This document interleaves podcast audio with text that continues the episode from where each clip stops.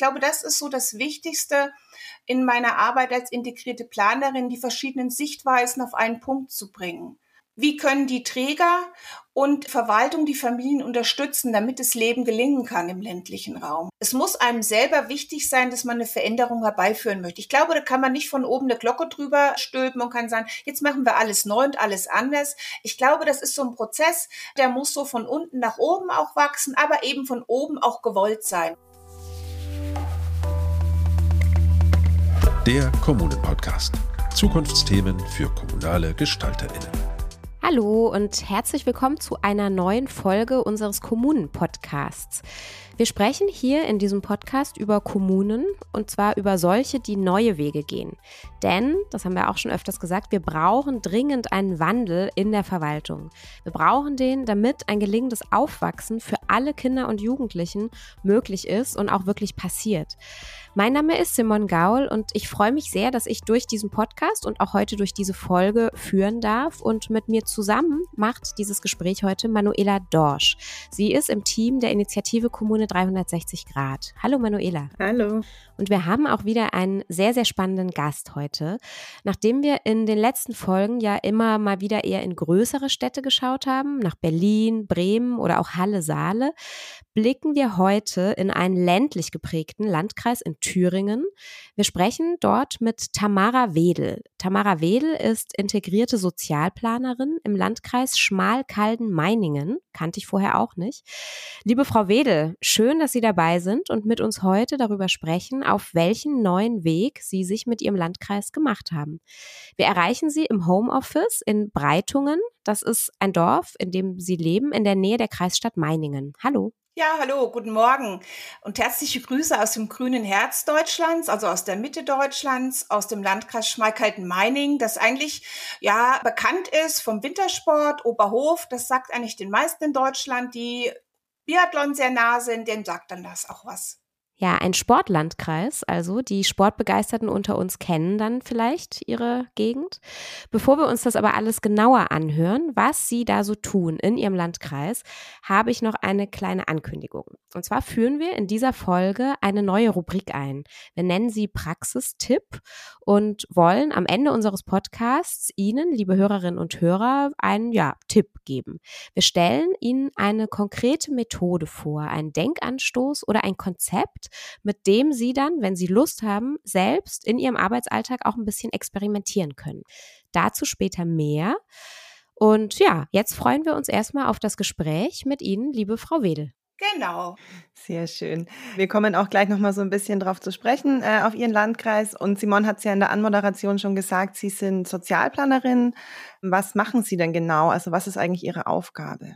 Ja, meine Aufgabe im Landkreis, ich arbeite in einem Team von Sozialplanerinnen und ich bin zuständig für das Landesprogramm Solidarisches Zusammenleben der Generation. Das ist ein Landesprogramm des Landes Thüringen, was innovativ die Planung vorantreibt, damit einfach auch im ländlichen Raum ein Miteinander der Generationen gut möglich ist, dass man ja gut leben kann, dass Familienfreundlichkeit, dass die ländlichen Regionen entwickelt sind, dass man einfach Bedarfe plant im Landkreis für die Menschen, die da leben. Können Sie vielleicht ganz kurz wenn Sie jetzt den Landkreis schon angesprochen haben, den noch mal ein bisschen charakterisieren? Also außer, dass es Wintersport gibt.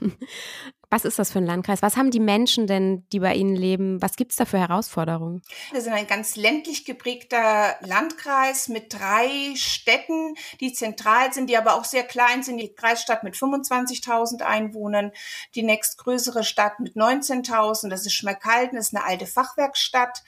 Aber ansonsten ist viel ländlicher Raum in unserem Landkreis, so dass es einfach schwierig ist, Mobilität für Menschen, die nicht so mobil sind, aufrechterhalten zu können, dass man sich begegnen kann im Landkreis, dass man einfach miteinander gut leben kann. Das sind Herausforderungen, die wir im ländlichen Raum einfach haben und dass wir einfach vom Landratsamt aus die Planungen da gut vorantreiben, dass wir eine Chancengerechtigkeit im gesamten Landkreis haben. Dass es eigentlich egal ist, ob man jetzt in Meiningen in der Kreisstadt wohnt oder ob man in der VG Hohe Rhön wohnt, ne, mit Kalten Nordheim und vielen kleinen Dörfern drumherum, wo vielleicht nur noch 150 Leute in einem Dorf wohnen.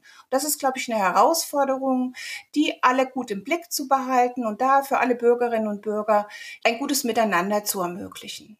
Sie haben uns im Vorgespräch verraten, Sie machen den Job als Sozialplanerin jetzt seit ungefähr einem Jahr und Sie waren vorher auch bei einem freien Träger tätig. Das fanden wir total spannend, weil wir als äh, Initiative Kommune 360 Grad auch viel über das Thema Perspektivwechsel sprechen und wie wichtig das auch ähm, aus unserer Sicht für gelingende Kooperation ist. Also so die, die anderen Seiten, die anderen Logiken von Organisationen auch zu verstehen. Jetzt sind Sie ja seit einem Jahr in der Verwaltung. Wie geht's Ihnen denn mit diesem Seitenwechsel? Ja, also mir geht's gut. Ich bin gut angekommen in der Verwaltung. Ich hatte am Anfang schon Befürchtungen nach über 25 Jahren beim freien Träger in der Familienbildung und in den Hilfen zur Erziehung, ob mir das gelingen wird. Ähm, aber der Perspektivwechsel ist mir, glaube ich, sehr gut gelungen. Und für mich ist es auch wichtig, einfach so die Sicht auf die Familien nicht zu verlieren, auch immer so im Blick zu haben, so dass das Herz des freien Trägers schlägt schon in mir. Und äh, das ist mir auch wichtig, einfach so diese beiden Perspektiven gut miteinander ins Gespräch zu bringen. Und manchmal spricht so aus meiner Brust der freie Träger noch die Familienbildnerin aus dem Familienzentrum und dem Mehrgenerationenhaus und dann muss aber auch die Sozialplanerin einfach so über die Schulter schauen und muss sagen, hier, du bist nicht mehr für den kleinen Raum in deinem Familienzentrum zuständig, sondern du bist jetzt für Familien im gesamten Landkreis und hast ganz andere Sachen auch im Blick zu behalten und da auch, ja, ganz andere Entscheidungen auch zu treffen und auch andere Abwägungen. Das ist schon eine Herausforderung und auch eine Veränderung. Ich glaube, das ist so das Wichtigste, in meiner Arbeit als integrierte Planerin die verschiedenen Sichtweisen auf einen Punkt zu bringen. Wie können die Träger und äh, die Verwaltung die Familien unterstützen, damit das Leben gelingen kann im ländlichen Raum? Und das ist, glaube ich, so die Perspektive, die ich da gewechselt habe, immer auch so zu gucken, ja, welche Herausforderung hat denn eine Verwaltung, um einfach was voranzutreiben? Ich fand es gerade noch ganz nett, wie Sie gesagt haben, Sie hatten am Anfang ein bisschen Sorge, ob Ihnen dieser Wechsel gelingt. Wieso denn? Also hatten Sie auch so gewisse Vorbehalte? Weil man hört es ja schon öfter von freien Trägern, dass sie sagen, oh, mit der Verwaltung ist es nicht immer so einfach. Ja, also ich glaube, diese Vorbehalte hatte ich auch. Einfach so zu schauen, wie lange bestimmte Prozesse denn dauern, ehe sie wirklich so von der Idee über den Plan in die Realität gelangen auch. Das ist ja äh, wirkt so aus freier Trägersicht in der Verwaltung schon manchmal sehr langwierig, sehr langsam, sehr behäbig.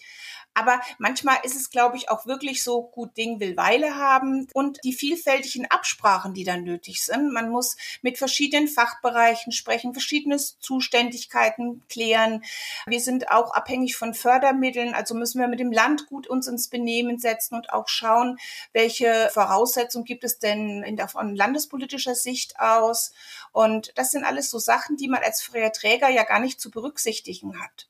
Und das ist schon eine Herausforderung gewesen, die ich jetzt besser nachvollziehen kann, welche Möglichkeiten Verwaltung hat, aber auch in welchem Dilemma man manchmal steckt. Das ist schon eine ganz andere Arbeit als beim freien Träger. Beim freien Träger ist Spontanität schon leichter. Hm. Sie haben das ja auch gerade schon angesprochen. Sie sind zuständig für dieses Landesprogramm Solidarisches Zusammenleben der Generationen. Schmalkalden-Meiningen bekommt, ich habe jetzt nochmal nachgeschaut, seit 2018, korrigieren Sie mich, wenn es falsch ist, Fördermittel im Rahmen dieses Landesprogramms.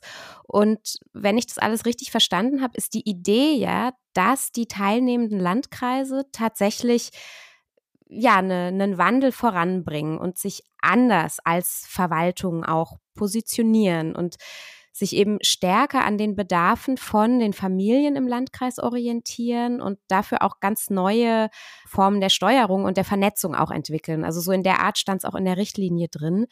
Jetzt wollte ich mal fragen, was konkret sind das denn für neue Strukturen oder was soll sich verändern im Vergleich zu früher? Ja, also das Programm Solidarisches Zusammenleben der Generationen ist gestartet am 01.01.2019. Es gab davor einen langen Prozess äh, der Entwicklung unter einer starken Beteiligung aller Träger, der kommunalen, der freien Träger. Also das war schon was ganz Innovatives für äh, das Land Thüringen einfach die äh, Landesmittel auf die Kommunen zu übertragen, weil man gesagt hat, ja, da muss einfach geplant und umgesetzt werden, was die Bedarfe und Bedürfnisse von den Bürgerinnen und Bürgern in den Kommunen, in den Landkreisen und den kreisfreien Städten sind. Das heißt, vorher wurde das zentral gesteuert im Land. Genau, vorher hat das Land seine Landesmittel selber auch gesteuert. Die freien Träger haben beim Land die Fördergelder beantragt. Es gab auch nicht immer Absprachen zwischen dem Land und den Kommunen, was die freien Träger beantragt haben oder umgesetzt haben, welche Ideen da ins Leben gerufen wurden. Das war für die Kommunen manchmal auch schwierig man wusste vielleicht gar nicht, was in seinem Landkreis alles für Angebote vorrätig sind und was vorhanden ist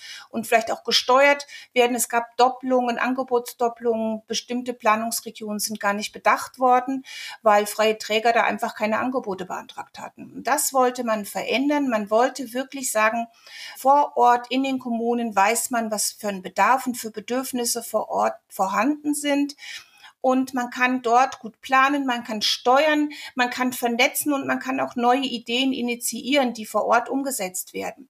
Aber ganz, ganz wichtig dabei, immer unter Beteiligung der Zielgruppe, und Beteiligung der freien Träger, die die Angebote vor Ort ja auch umsetzen. Und das ist wirklich das Neue am Projekt, das Innovative auch, dass man vor Ort Beteiligung ganz, ganz groß schreibt. Mhm. Das, also das heißt, zusammengefasst nochmal, der eine ganz neue Ansatz ist wirklich, die Kommunen haben die Hoheit und die Kommunen beteiligen die Bürgerinnen und Bürger auch viel stärker und die andere Schiene ist sozusagen die Kooperation innerhalb der Fachbereiche, innerhalb der Verwaltung. Habe ich das richtig? Okay. Es gibt im Programm aus dem Grund auch externe und interne Steuerungsgremien. Das ist eine Bedingung für die Umsetzung des Programmes auch, weil die äh, fachbereichsübergreifende Planung ein Grundmodell des Programms ist. In der internen Steuerungsgruppe sind alle Fachbereiche des Landkreises vertreten, die zusammenarbeiten, zusammen planen und steuern und aufgrund von Bestandserhebungen und Bedürfniserhebungen einfach auch neue Programme entwickeln und Maßnahmen, damit eine gerechte Verteilung der Angebote im Landkreis möglich ist. Und wie klappt das so? Der Landkreis Schmalkalden-Meiningen ist, hat eine ganz, ganz lange Erfahrung in der Planung, schon seit 1994 haben wir eine integrierte Sozialplanung über die Fachbereiche. Da sind wir eine Vorreiter, da können wir auch ganz stolz sein auf den Landkreis. Da hat man schon frühzeitig erkannt, wie wichtig fachbereichsübergreifende Planung denn ist.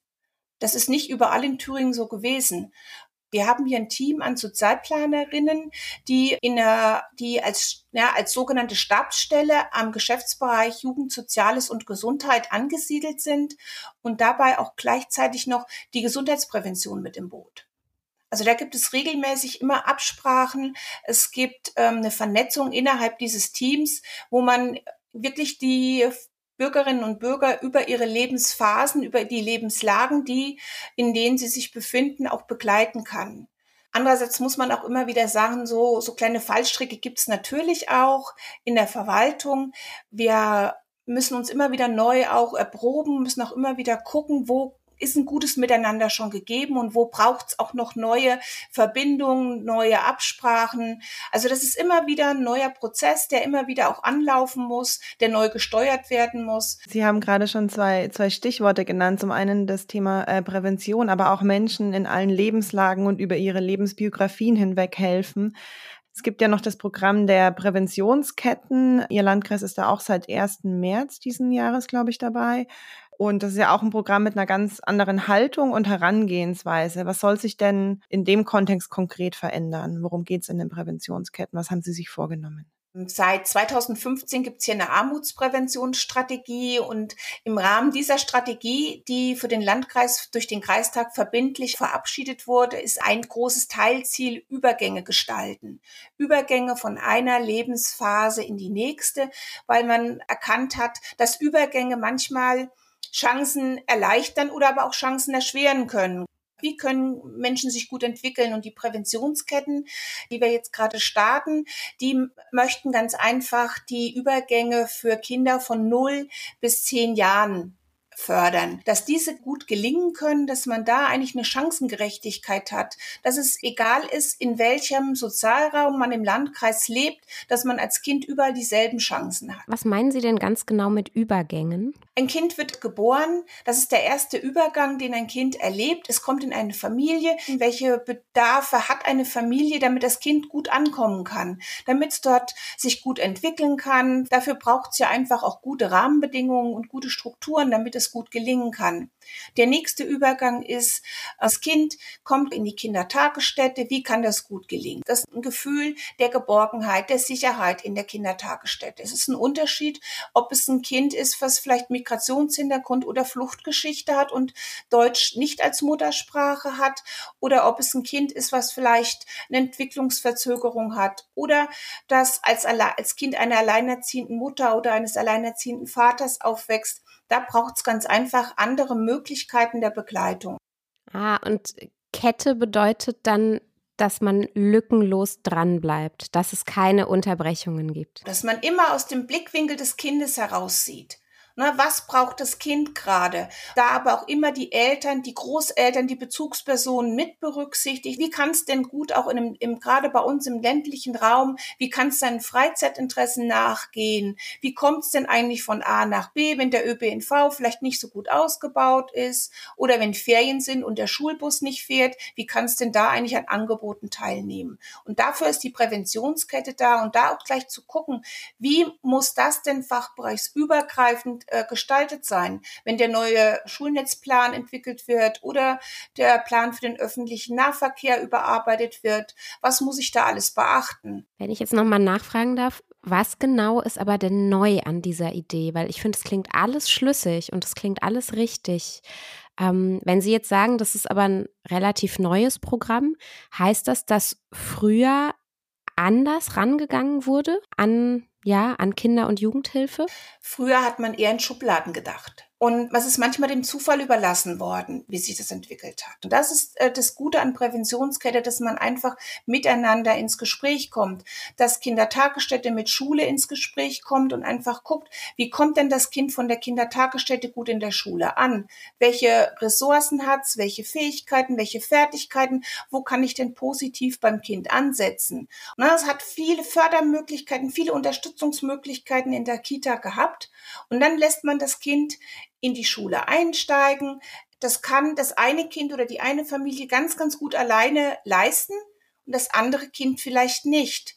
Und das Kind, wo bestimmte Rahmenbedingungen zu Hause nicht so gut gesetzt sind, das braucht ein oder zwei Jahre, bis Schule bemerkt, da braucht es ganz einfach mehr.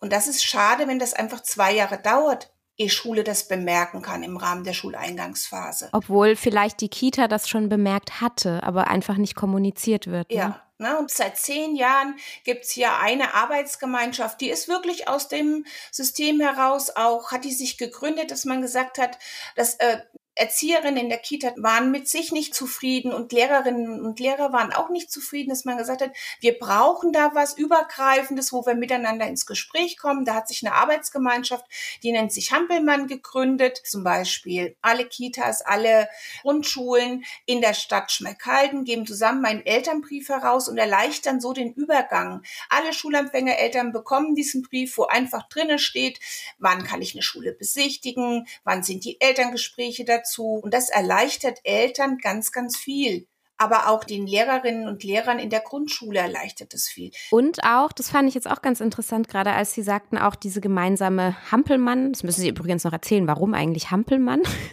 ist eigentlich auch ganz witzig. Genau, diese Hampelmann-Gruppe. Im Grunde geht es ja auch wieder um Kooperation auf eine gewisse Art und Weise. Ne? Was wir ja, Manuela, ne, auch ihr in der Initiative eigentlich immer sagt, was die Verwaltung braucht, sieht man hier dann auch auf der operativen Ebene Erzieherinnen, Lehrerinnen, dass wirklich alle zusammen auf Kinder schauen. Das, ja, es ist spannend. Der Name wird ja immer so ein bisschen belächelt, wenn man das hört, weil das klingt ja nicht wirklich so äh, ganz wissenschaftlich oder ganz wichtig. Man hat gesagt, wenn ein Kind einen Hampelmann machen kann, dann ist es reif für die Schule. Dann stimmt ganz einfach die Koordination und von Auge und Hand, die Beweglichkeit ist gegeben und es ist fit für die Schule und es kann los. Die Erzieherinnen und Lehrerinnen und Lehrer haben sich den Namen gegeben, weil man, ja, sie wollten das Beste für das Kind und in dieser Arbeitsgemeinschaft Hampelmann, da ist auch die Stadt mit im Boot. Also organisiert und geleitet wird es von der Gleichstellungsbeauftragten der Stadt Schmeckhalden. Also die Stadt hat wirklich für sich erkannt, wie wichtig das ist, dass man sich um die Familien in der Stadt bemüht und kümmert und sie begleitet auch auf diesem wichtigen Schritt von der Kita in die Schule. Wir sind ja immer auch so auf der Suche in diesem Podcast nach Gelingensfaktoren für Kooperation und die AG Hampelmann, wie Sie gerade gesagt haben, ist, finde ich, ein sehr schönes Beispiel für Kommunikation, also welche Rolle auch einfach Kommunikation miteinander spielt. Und Simon meinte schon so, das klingt alles total logisch, und das aber dann wirklich auch gemeinsam zu leben und sich gemeinsam auf diesen Weg zu machen, ist ja doch auch nicht immer ganz so einfach. Wenn wir nochmal so ein bisschen gucken, Präventionsketten und auch ähm, das Landesprogramm Solidarisches Zusammenleben sind ja schon auch so Haltungsänderungen, die dahinter stecken. Wir haben jetzt die Themen gehabt, konsequent von den Bedarfen der Menschen ausdenken. Es ist viel Beteiligung auch gefallen und auch eben die Verantwortung in die Kommunen zu geben. Können Sie noch andere Beispiele nennen, wie sich das bemerkbar macht, vielleicht auch im operativen Alltag, was dadurch anders wird oder was vielleicht auch geplant ist, anders zu werden? Die externe Steuerungsgruppe ist ein wichtiges Beispiel für das Gelingen des Landesprogrammes, weil in der externen Steuerungsgruppe, da ist die Zivilgesellschaft vertreten über Ehrenamtliche, über Seniorenverbände, über Selbsthilfegruppen. Es sind die freien Träger über den Jugendhilfeausschuss vertreten. Es ist der Kreistag vertreten über die verschiedenen Parteien. Und Kirche und Diakonie ist dabei, Migration. Und das ist so das Miteinander. Man kann Themen besprechen, man sieht verschiedene Sichtweisen auf Themen. Das finde ich ist was ganz Zentrales, was eine Haltung gut verändert, auch wo wir wieder so beim Perspektivwechsel sind. Ich kann mich in die Situation des anderen da reinsetzen. In einer Diskussion im Beirat werden Themen besprochen, es werden äh, Ideen geschmiedet. So ein ganz zentrales Thema, was mir da gerade so einfällt, ist Digitalisierung. Wir haben in dem Beirat, wenn es so drum geht, wie machen wir Werbung, wie kriegen wir bestimmte Programme unter die Bürgerinnen und den Bürger, wo dann der Kreissportbund immer sagt, digital, wir müssen alles, alles, alles muss digital digital passieren und wo dann zwei Vertreter von den Seniorenbeiräten aus den Städten dabei sind, die dann sagen, ja, aber bedenkt, nicht jede Seniorin, jeder Senior hat Zugang zu digitalen Medien. Unsere Dörfer sind ja gar nicht so digital aufgestellt, dass man es überall nutzen kann.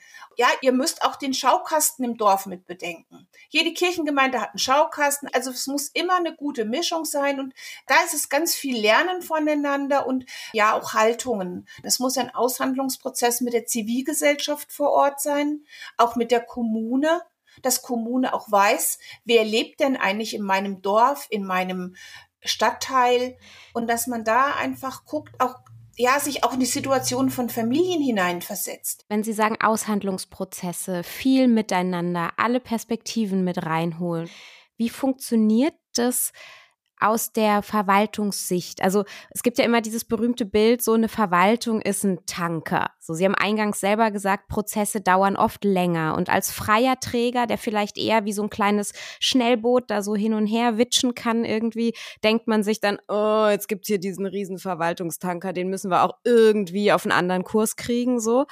Wie funktioniert das denn so? Also Geht dieser Riesentanker da mit oder ist das eher mühsam? Was haben Sie da so für Erfahrungen? Der Tanker ist schon ganz schön groß und manchmal auch etwas behäbig, das muss man schon sagen. Aber er strahlt ja dadurch auch Gelassenheit auf und auch eine Verlässlichkeit. Der Landkreis ist ein verlässlicher Partner, der auch finanziell relativ gut dasteht. Und das ist ja auch was, auf was man stolz ist als Landkreis. Der Tanker ist dann eben in einem sicheren Fahrwasser ja, es wird irgendwie so weiter funktionieren.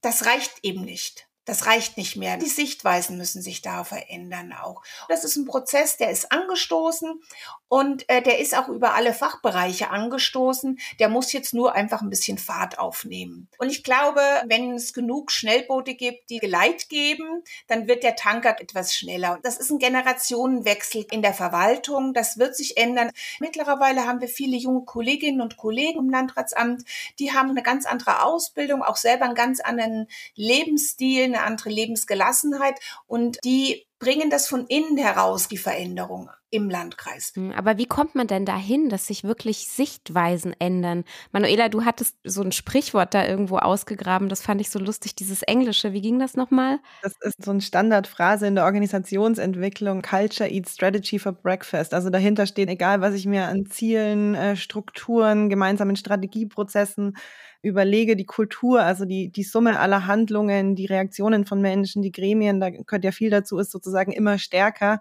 Und eigentlich gilt es, diesen Kulturwandel zu gestalten und einfach gemeinsam Erfahrungen zu machen und auch zu einer anderen Haltung zu kommen, wie wir es ja jetzt auch schon ein paar Mal hatten. Ja, die Kultur frisst die Struktur quasi. Ne? Zum Frühstück. Ja.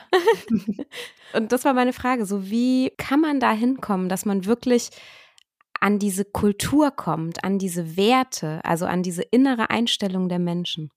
Das geht nur über kleine Schritte und da haben wir ja verschiedene Gremien, die miteinander arbeiten im Landkreis und ich glaube, das passiert auch immer über eine persönliche Betroffenheit es muss einem selber wichtig sein, dass man eine Veränderung herbeiführen möchte. Ich glaube, da kann man nicht von oben eine Glocke drüber stülpen und kann sagen, jetzt machen wir alles neu und alles anders. Ich glaube, das ist so ein Prozess, der muss so von unten nach oben auch wachsen, aber eben von oben auch gewollt sein. Und ich glaube, da sind wir gerade, unsere Landrätin und der interne Steuerungskreis, die möchten das. Wir haben die nötigen Gremien, die Struktur ist gebaut. Und die muss aber jetzt einfach noch ein bisschen mehr ins Arbeiten kommen. Machen denn alle Landkreise in Thüringen gerade solche Prozesse durch? Ich denke, das ist eine Grundbedingung für die Umsetzung des Landesprogrammes und es beteiligen sich am Landesprogramm alle kreisfreien Städte und Landkreise bis auf einen Landkreis. Aber in allen anderen Landkreisen und kreisfreien Städten ist dieser Prozess angestoßen und wir haben als Sozialplaner da auch ein gutes Arbeitsgremium mit dem Land zusammen und da gibt es immer viele Debatten und viele ähm, Möglichkeiten auch über den Stand der Entwicklung auch miteinander zu diskutieren. Am Anfang war das noch schwierig, weil die Stellen, das war so neu und man wusste nicht so richtig, wie wird sich's entwickeln. Da gab es oft einen personellen Wechsel in den Sozialplanerstellen in den Landkreisen. Das war so ein unentdecktes Feld. Das hat sich jetzt mittlerweile gut sortiert und da ist man auf einem guten Weg, miteinander was zu erreichen.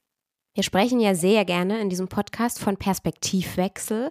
Das machen wir jetzt auch wieder, denn wenn wir schon von Landesprogrammen sprechen, dann wollten wir jetzt auch mal von einer Mitarbeiterin vom Land wissen, wie sie diese Veränderungsprozesse auf der nächsthöheren Ebene eigentlich planen. Und dafür haben wir für unser Nachgefragt bei Claudia Michelfeit angerufen. Sie arbeitet im Thüringer Ministerium für Arbeit, Soziales, Gesundheit, Frauen und Familie und leitet dort das Referat, das unter anderem dafür zuständig ist, Grundsatzfragen auszuhandeln und für die strategische Planung. Nachgefragt.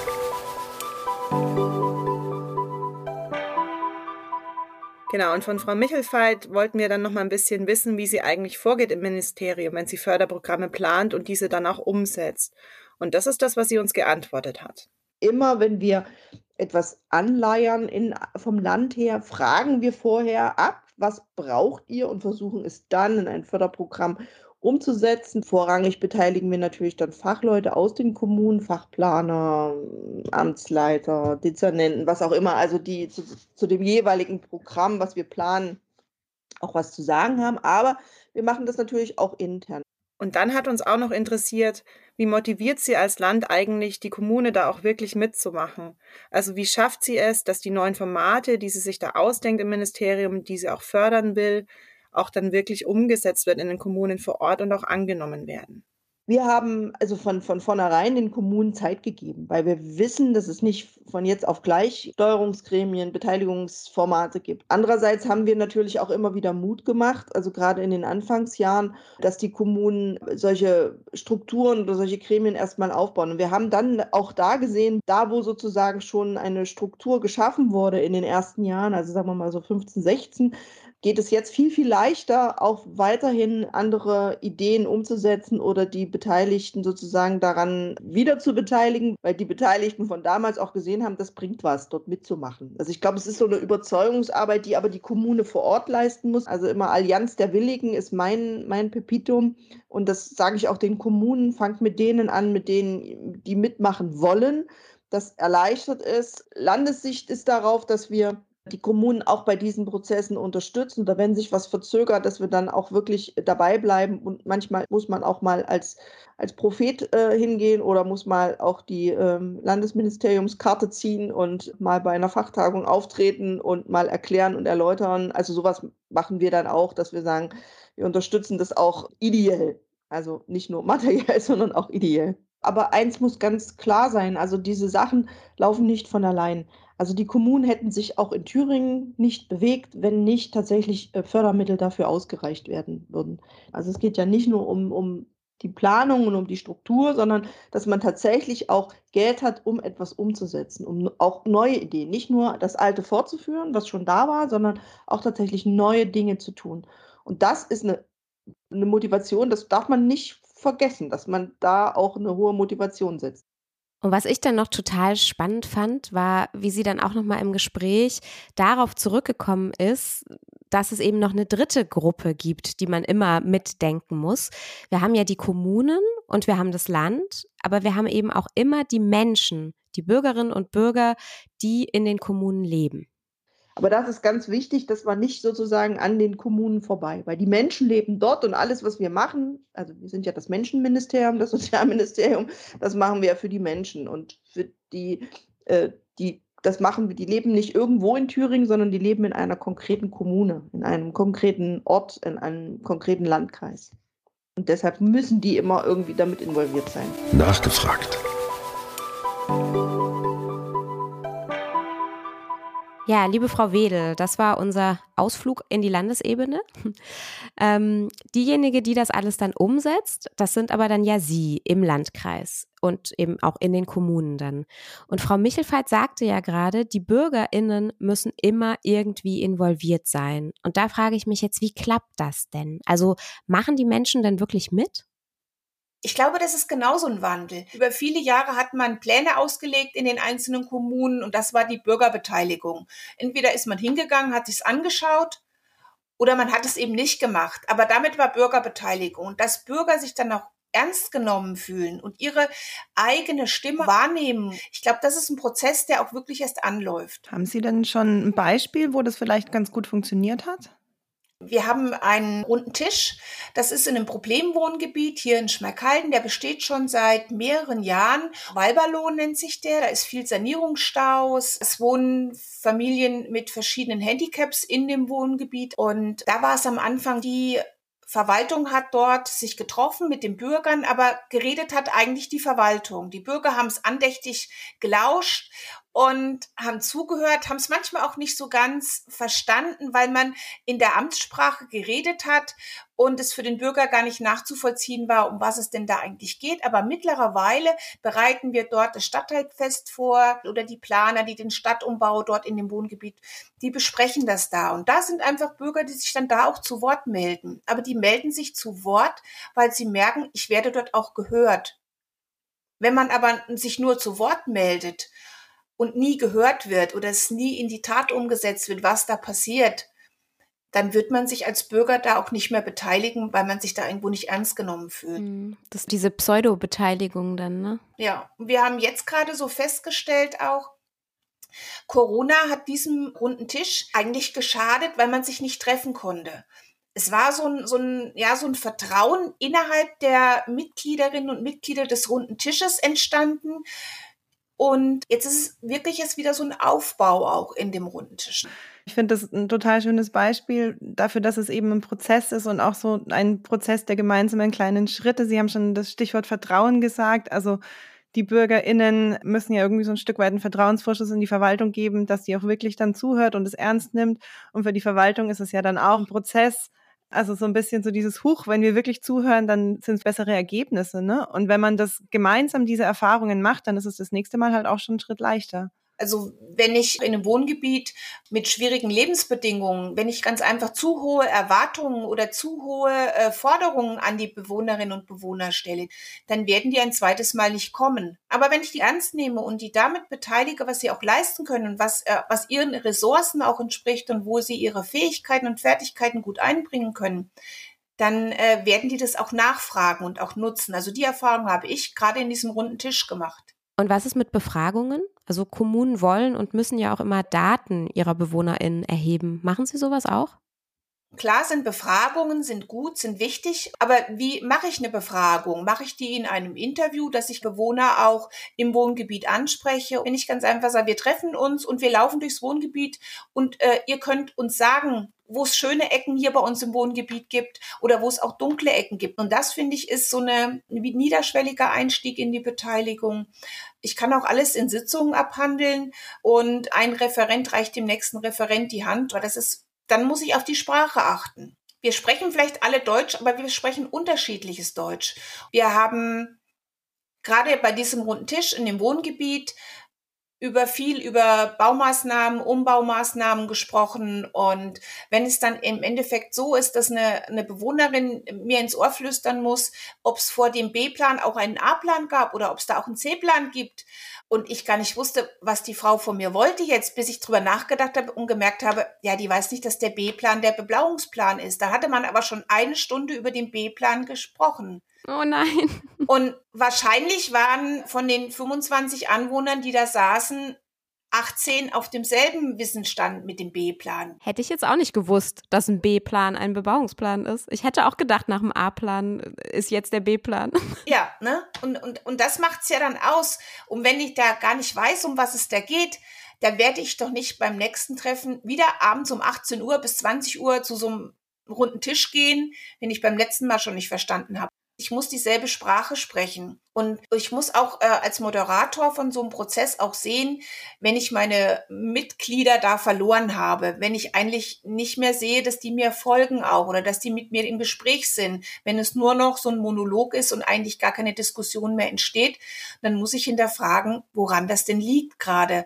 Ich würde gerne noch mal eine, eine andere Dimension auch aufmachen. Wir haben ja bisher hauptsächlich mit größeren Städten gesprochen und Sie sind ja jetzt in einem Flächenlandkreis tätig. Und mich würde noch mal interessieren, Gibt es da spezielle Herausforderungen bei Ihnen im Flächenlandkreis? Auch wenn wir jetzt gerade über Beteiligung sprechen, wer beteiligt eigentlich oder wie verknüpfen Sie sich da mit den kleinen kreisangehörigen Gemeinden auch? Die ganze Gemeindeentwicklung ist wichtig. Und ähm, das ist so unsere Aufgabe, auch so als Sozialplanung für die Kommunen auch ein Unterstützer zu sein. Und das ist, glaube ich, so ein Prozess, der muss erst noch wachsen. Ich glaube, das ist noch nicht so. Sind wir noch sehr am Anfang, dass wir einfach ja Partner von den Kommunen sind und nicht nur die Einwohnerzahlen und alle statistischen Erhebungen abfragen und einfach viel mehr Arbeit machen für die Kommunen, sondern dass wir auch bestimmte Daten, die wir ja erheben über unsere Bestandserhebungen, dass wir da auch viel Material liefern können, dass die Kommunen in ihrer Weiterentwicklung gut gebrauchen können. Aber wir haben Kommunen, die wirklich gut aufgestellt sind, die sich wirklich voranentwickeln und weiterentwickeln wollen, die Beteiligungsprozesse auch anstoßen und da für sich im Ort auch was Neues entwickelt haben. Wir haben kleine Kommunen, die über eine Dorfentwicklung ganz einfach für sich entschieden haben, wir möchten unsere Kindertagesstätte ausbauen, zum einfach für, zum Dorfzentrum, weil die Kindertagesstätte der einzige Ort in der Gemeinde ist, wo noch wirklich Leben pulsiert, ne? weil es gibt keine Gaststätte mehr, es gibt schon lange keinen Laden mehr, aber in, in der Kindertagesstätte, da treffen jeden Tag die Kinder, die Eltern, es kommen die Großeltern, da pulsiert das Leben noch. Das sind ganz einfach wichtige Konzepte, die wir da ausbauen. Das ist unsere Aufgabe, das ist auch meine Aufgabe, einfach so da auch den Werbeblock zu rühren äh, für bestimmte Konzepte, die wir einfach gerne ja in den Gemeinden auch vorantreiben möchten. Haben Sie da vielleicht noch ein paar Beispiele für uns?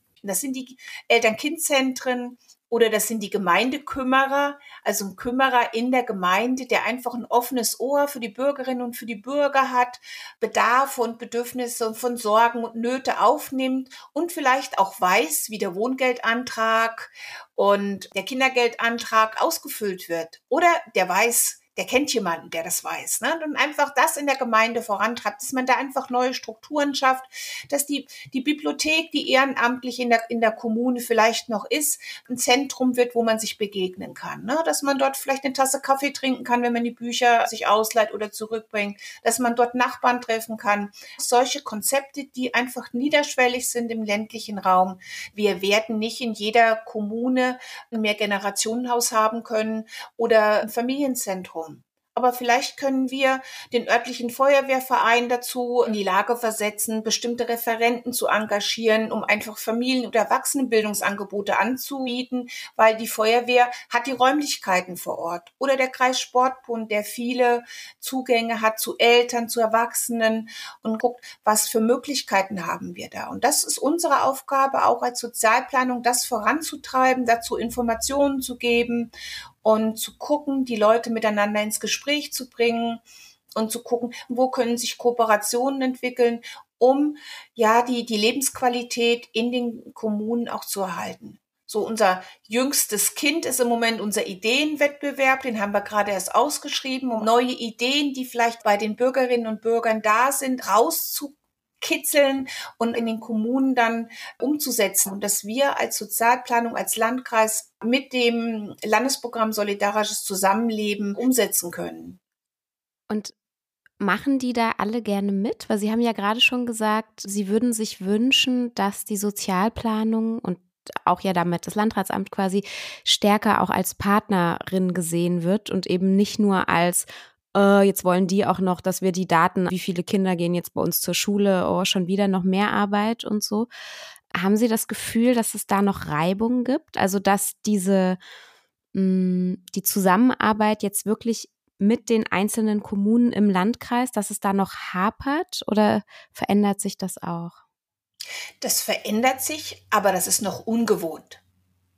Das ist so was Neues, was wachsen muss, wo wir auch als Landratsamt uns auf dem Weg begeben. Das läuft auch, glaube ich, zu Beginn am besten auf der personellen Ebene. Unsere Bürgermeisterinnen und Bürgermeister in Kommunen, die haben auch viel zu tun, denen schwirrt auch viel durch den Kopf. Und wenn wir dann kommen und sagen, na ja, wir hätten jetzt noch so einen kleinen Gemeindekümmerer oder eine Mitfahrbank oder einen Bürgerbus, das wäre doch was, wollt ihr euch dann nicht mal mit für informieren? Ich glaube, das sind nicht immer die wichtigsten Sachen, die so einem Bürgermeister durch den Kopf gehen. Und das ist so eine Sache, die muss wachsen. Wenn man sieht, das hat in der Kommune gut funktioniert, dann äh, haben andere auch Interessen, das dann wirklich umzusetzen. Also mit der Mitfahrbank, das ist auch so ein neues Kind von uns. Was ist denn eine Mitfahrbank? Eine Parkbank auf Rollen oder was? Und wenn man jetzt vielleicht als Senior nicht mehr so mobil ist oder auch als Familie kein Auto hat und wenn man vielleicht einkaufen möchte und wohnt auf der einen Seite des Dorfes, kann man schlecht auf die andere Seite kommen. Und dann kann es aber eine, eine Bank gehen und auf die kann man sich setzen und jeder, der auf der Bank sitzt, da weiß man genau, der möchte mitgenommen werden auf der Bank. Ah, das ist eine schlaue Idee. Ich möchte zum Supermarkt und dann weiß jeder, der da vorbeikommt, also Frau Schmidt möchte jetzt mal gerade zum Supermarkt. Ach, die kann ich ja mitnehmen. Quasi institutionalisiertes Trampen. Ein gutes Beispiel für äh, ein analoges Modell, ne? Weil mein erster Gedanke wäre jetzt, ah, Mitfahrkonzept sich ausdenken. Ja, da entwickelt man dann eine App. Aber genau wie Sie sagten, da ist vieles nicht mitbedacht dann. Und für viele Menschen, die digital nicht so teilnehmen, ist so eine Bank natürlich genial. Und es stärkt den Zusammenhalt in den Kommunen. Ne, das Füreinander-Dasein. Zu wissen, ja, die Frau sitzt da, die sitzt da vielleicht jede Woche und dann weiß ich genau, dann kann ich vielleicht die auch ansprechen und sagen, möchtest du jede Woche einkaufen? Ich fahre da immer vorbei. Dann braucht die gar nicht vielleicht mehr langfristig auf der Bank zu sitzen. Das denke ich ist im ländlichen Raum wichtig, das Miteinander zu stärken und auch zu fördern auch. Das Miteinander der Generationen, aber eben auch das Miteinander in den Familien auch oder auch zwischen den Kulturen. Und das Mitfahrbank ist da so ein, so ein gutes Thema, um das voranzutreiben. Aber das sind eben ganz einfache Sachen, die auch jetzt nicht viel Geld kosten, die aber einfach so eine Idee, die muss wachsen, muss sich ganz einfach auch entwickeln können und muss auch von, von den Bewohnerinnen und Bewohnern aufgenommen werden und vorangetrieben werden. Wir haben da viel Energie, um das gut voranzutreiben. Das sehe ich als eine meiner wichtigen Aufgaben an, mit den äh, Kommunen da gut im Gespräch zu bleiben und alle meine Ideen, die Ideen meiner Kolleginnen und Kollegen, die ich denn im Landrat habe, da auch an den Bürgermeister oder an die Bürgermeisterin zu bringen. Ihre Energie und Ihre Ideen merkt man Ihnen auf jeden Fall auch an. In dem Kontext vielleicht schon eine abschließende Frage auch. Wir haben ja jetzt viel gesagt auch oder gesehen, es ist ein Prozess, Sie sind auf einem guten Weg. Wenn wir jetzt einfach mal alles, was so im Alltag vielleicht da ist, wo es noch nicht funktioniert oder so zur Seite werfen. Haben Sie denn in einer idealen Welt, wie sähe eine Sozialplanung aus? Wie sähe die Verwaltung Kommune der Zukunft aus? Haben Sie da eine Vorstellung von? In einer idealen Welt dann würde es für mich so sein, äh, dass man über die Fachbereiche sich gut miteinander versteht, miteinander abspricht, miteinander plant und umsetzt, über die Fachdienste und die Bereiche hinaus miteinander arbeitet. Es muss nicht jedes kleine Detail abgesprochen sein, aber dass man im Kopf hat, wenn ich jetzt den ÖPNV verändern möchte, wen muss ich denn da fragen, wer könnte denn da beteiligt sein und könnte da seine Informationen nicht in meinem stillen Kämmerleine alles irgendwie für mich erarbeite, mit viel Herzblut das im Endeffekt entwickle. Und wenn ich fertig bin, alle anderen frage, die dann alle sagen, ach na ja, aber da hättest du jetzt noch mal das bedenken müssen, das bedenken müssen und hier und dann eigentlich wieder von vorne anfangen oder alles ignoriere und meins eben umsetze. Die Fachbereiche im Vorfeld überlegen bei großen Planungen, wer ist beteiligt, was will ich denn da erreichen und was brauchen denn die Bürgerinnen und Bürger? Wichtig, dieser Perspektivwechsel, dass der ganz wichtig ist. Ne? Also ich glaube, es macht einen Unterschied aus, ob jemand ja gut situiert ist, eine gute Ausbildung, einen guten Beruf hat oder ob jemand eine alleinerziehende Mutter ist mit ein oder zwei Kindern und Mitte des Monats schon nicht weiß, wie es am Ende des Monats aussehen soll. Und in, da muss ich mich erstmal reinversetzen können. Oder wie es einfach ist, als Flüchtling drei oder vier Jahre in einer Gemeinschaftsunterkunft zu leben, unter Aufgabe jeglicher Privatsphäre und mit vielen Schwierigkeiten und zu kämpfen habe. Und das, glaube ich, ist ein wichtiger Punkt für integrierte Planung, andere Menschen im Blick zu behalten und zu bedenken, was hat es für Auswirkungen auf die Bürgerinnen und den Bürger im Landkreis. Also ein, ein starker Appell raus aus dem Verwaltungskämmerlein und rein in die Begegnung auch mit den Menschen in ihrer ganzen Vielfalt. Richtig. Ja, ja, genau. Ein schönes Schlusswort. Oder Manuela? Auf jeden Fall, ja. Vielen Dank. Vielen Dank für das Gespräch, Frau Wedel.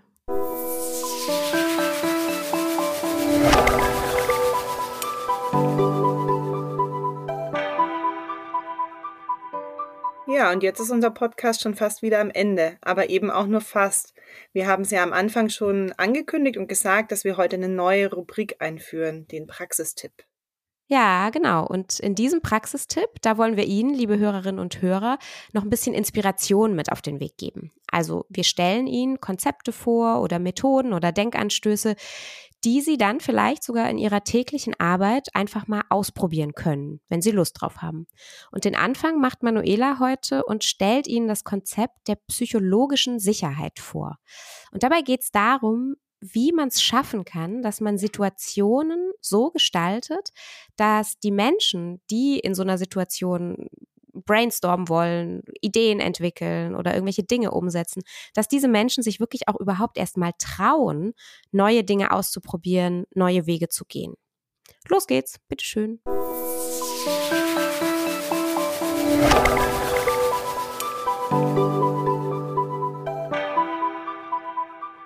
vielleicht kennen Sie so eine Situation. In einem neuen Projekt trauen Sie sich nicht so richtig, Ihre Sorgen zu teilen. Sie haben auch Bedenken oder Zweifel und oft haben wir generell Angst davor, vor anderen für unsere Äußerungen auch so ein Stück weit beurteilt zu werden. Aber wenn wir uns jetzt echte Veränderung anschauen und wirklich Veränderung anstößen möchten, dann brauchen wir Kooperation, wir brauchen die Kooperation mit anderen und die Perspektiven und auch die Beteiligung unterschiedlicher Menschen. Und dann treffen in Kooperation noch verschiedene Denkweisen und Meinungen aufeinander und deswegen ist es in der Realität dann auch sehr komplex. Speziell im Arbeitsumfeld spielen dann noch Hierarchien und sowas wie unausgesprochene Regeln eine Rolle. Also es ist auch nicht immer so ganz klar, wer darf sich hier eigentlich gerade mit was, wann, auch wie einbringen. Und deswegen ist es so wichtig, wenn Kooperation gelingen soll, Räume zu schaffen, in denen ein ehrlicher, aufrichtiger Austausch aller Beteiligten möglich ist. Und auch Räume, in denen mal unausgereifte Ideen, unfertige Gedanken geäußert werden dürfen. Und wo man sich damit auch sicher fühlen kann. Aber wir haben ja schon gehört, das ist komplex. Wie schafft man das denn, solche Räume zu schaffen? Hier kommt das Konzept der psychologischen Sicherheit ins Spiel. Das ist ein Konzept von Amy C. Edmondson und dient als Grundlage von guter und effizienter Arbeitskultur. Denn nur dort, wo Menschen sich sicher fühlen, können sie auch ihre Perspektiven ehrlich einbringen. Das setzt allerdings wieder voraus, dass Ideen und Bedenken auch wirklich wertefrei gehört und aufgenommen werden und miteinander besprochen werden können. Psychologische Sicherheit ist auch kein Zustand, sondern ist ein Prozess, für den alle gemeinsam immer wieder sorgen müssen. Und das kann man tun als Führungskraft, als Moderatorin in Workshops, aber auch als Teilnehmende in Gruppensituationen hat man viele Möglichkeiten, dazu beizutragen.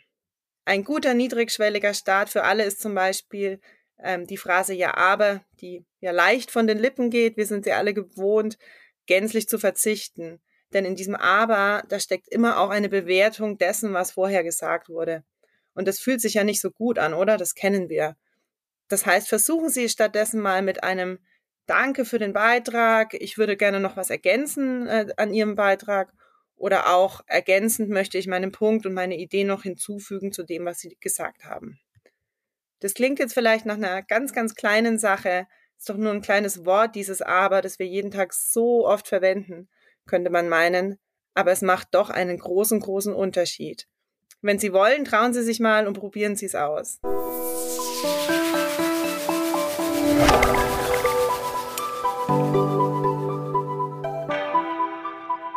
Danke, Manuela. Also mir kommt es auf jeden Fall sehr bekannt vor, dieser Impuls, immer sofort ja, aber sagen zu wollen. Ich nehme mir das jetzt auf jeden Fall zu Herzen. Vielen Dank also nochmal. Weitere Informationen zum Konzept der psychologischen Sicherheit, die verlinken wir Ihnen, liebe Hörerinnen und Hörer, natürlich in den Show Notes. Da finden Sie auch wie immer viele andere spannende und weiterführende Informationen und Links zu unseren Themen, die wir hier so besprechen in unserem Podcast. Ich sage an dieser Stelle dann wieder Danke fürs Zuhören. Ich glaube, wir haben wieder viel gelernt und die nächste Folge unseres Kommunen-Podcasts erscheint dann nach einer kleinen Osterpause am 3. Mai. Wenn Sie bis dahin Lob oder Kritik haben, wenn Sie uns ein Thema vorschlagen möchten oder eine spannende Person kennen, wo Sie sagen, hey, sprecht doch mal mit der in eurem Podcast, dann schreiben Sie uns gern an podcast.kommune360.de. Und uns würde natürlich heute ganz besonders auch interessieren, ob Ihnen unsere neue kleine Rubrik, unser Praxistipp, ob Ihnen das gefällt und ob Sie davon gerne mehr hätten. Der Kommunen-Podcast ist eine Produktion der Initiative Kommune 360 Grad und die Initiative ist ein Projekt der Aurides Stiftung, der Deutschen Kinder- und Jugendstiftung und von Fineo. Wir danken außerdem dem Bundesministerium für Familie, Senioren, Frauen und Jugend, denn das unterstützt unseren Podcast. Machen Sie es gut, bis bald. Tschüss. Tschüss. Der Kommunen-Podcast. Zukunftsthemen für kommunale GestalterInnen.